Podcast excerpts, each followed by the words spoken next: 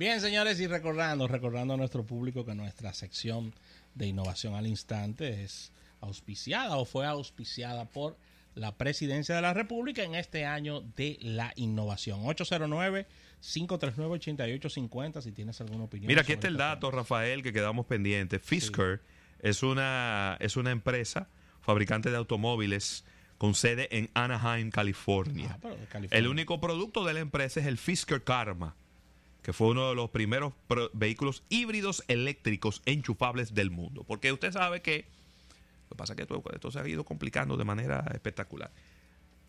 La mayoría de los productos híbridos no se conectan, sino que la energía la produce el mismo vehículo con su movimiento y con el frenado. ¿Verdad? Pero hay algunos fabricantes, como este caso, que, que tienen, el vehículo tiene su motor de combustión y además tiene un generador eléctrico. Entonces tú conectas y cargas la batería. Y entonces tú tienes ahí las dos opciones para utilizar en algún momento. Así que sus fundadores son Henrik Fisker y Verhan Kohler. Y, eh, así que está bien chulito este Fisker eh, eléctrico que se va a llamar Ocean. Me gusta el nombre. Ocean. Se presta a muchas cosas ese nombre. Rafael Fernández. Así es, así es. Y mire, la publicidad móvil ya para ir cerrando nuestro espacio, mantiene el like los amigos de Facebook, pese a las polémicas surgidas por la comparecencia de Zuckerberg en torno al proyecto de Libra hace unos días.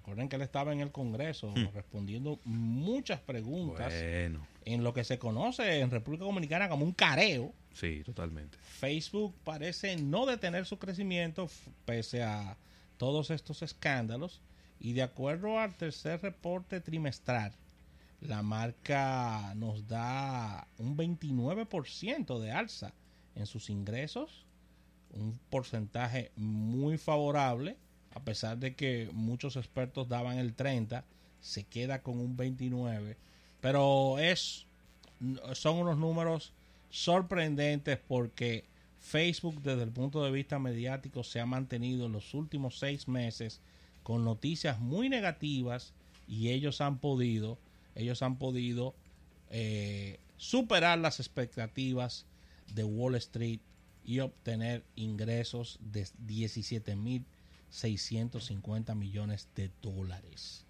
Así que los analistas de Reuters dijeron que ellos a pesar del tema de Cambridge Analytic han podido mantener mantener su, su red social produciendo muy buenos números a nivel de publicidad. Y, los ingresos han estado muy buenos con relación a temas de Tú sabes que el caso de Facebook es un caso de estudio porque a pesar de que la reputación de ellos como, como empresa, como red social y demás se ha visto muy afectada en y los que son una red social de viejos ya, que casi que está muy aburrida, que la gente no lo ve, pero sin embargo, los números dicen otra cosa. Sin embargo, los ingresos se han mantenido muy estables, las acciones, la rentabilidad eh, desde el punto de vista financiero, eh, Facebook, Facebook va muy bien.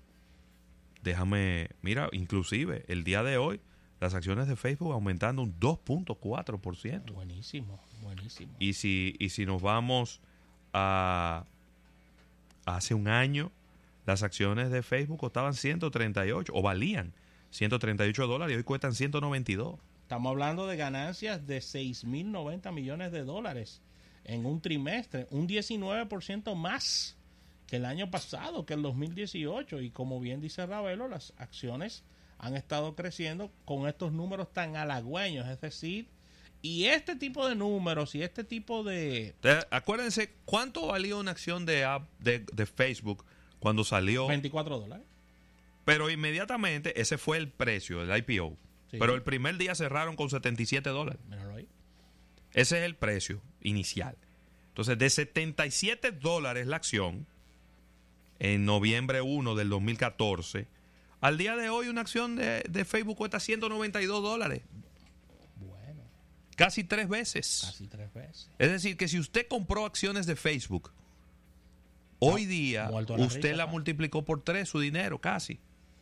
Una capitalización del mercado de 550 mi- mil millones de dólares. 550 mil millones de dólares. Nada más y nada Entonces, la reputación va por un lado y el valor de la empresa y la monetización va por el otro. Entonces, uno de los cuestionantes más grandes es, bueno, ¿qué está pasando con la red social a nivel de crecimiento? Los usuarios mensuales crecieron en un 8% con relación al tercer trimestre del 2018, un 8% de crecimiento en una red social que supuestamente está en etapa de madurez y que se le hace muy difícil crecer, un 8% es muy bueno. Si no, pregúntenle a Twitter y si no, pregúntenle a los amigos de Snapchat que para conseguir un 5%, ¿eh? Ya ustedes saben, Un 5% de un chin. de un chin, Y ellos crecen un 8% del... El, del de de- 2.400 No de la más grande de todas. Sí. De la más grande de todas. Tú sabes que a mí... eh, a donde, veces... donde tienen inclusive la prohibición, o no la prohibición, tienen la limitación de que Facebook prácticamente es nada en Asia. Correcto. Nada en Asia.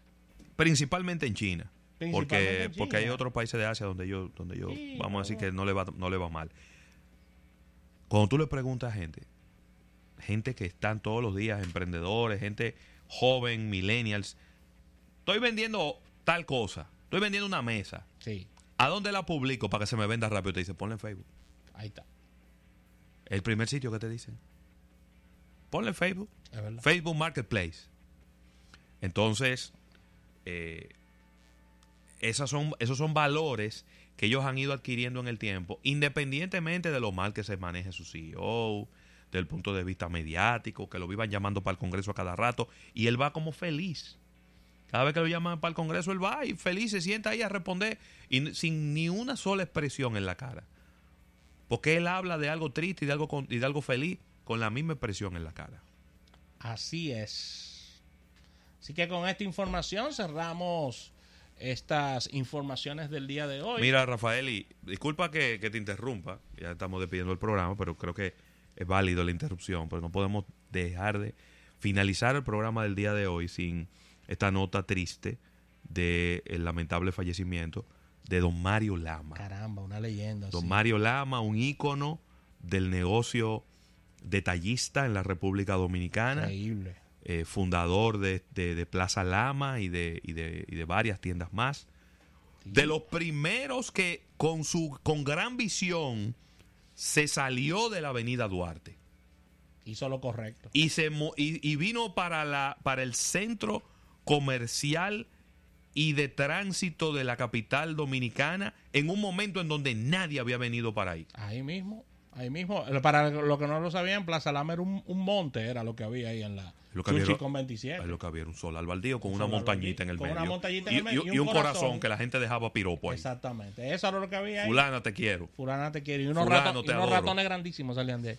Así que gracias a Dios. Entonces, él fue el primero, de los primeros también, pues quizás no tengo la exactitud, pero de los primeros que se convirtió en distribuidor exclusivo de marcas internacionales en la República Dominicana cuando ninguno hacía eso. Aquí lo que hacían eran iba, compraban y revendían. Y él dijo, no. Apostó a una marca que en ese momento no parecía un gran socio,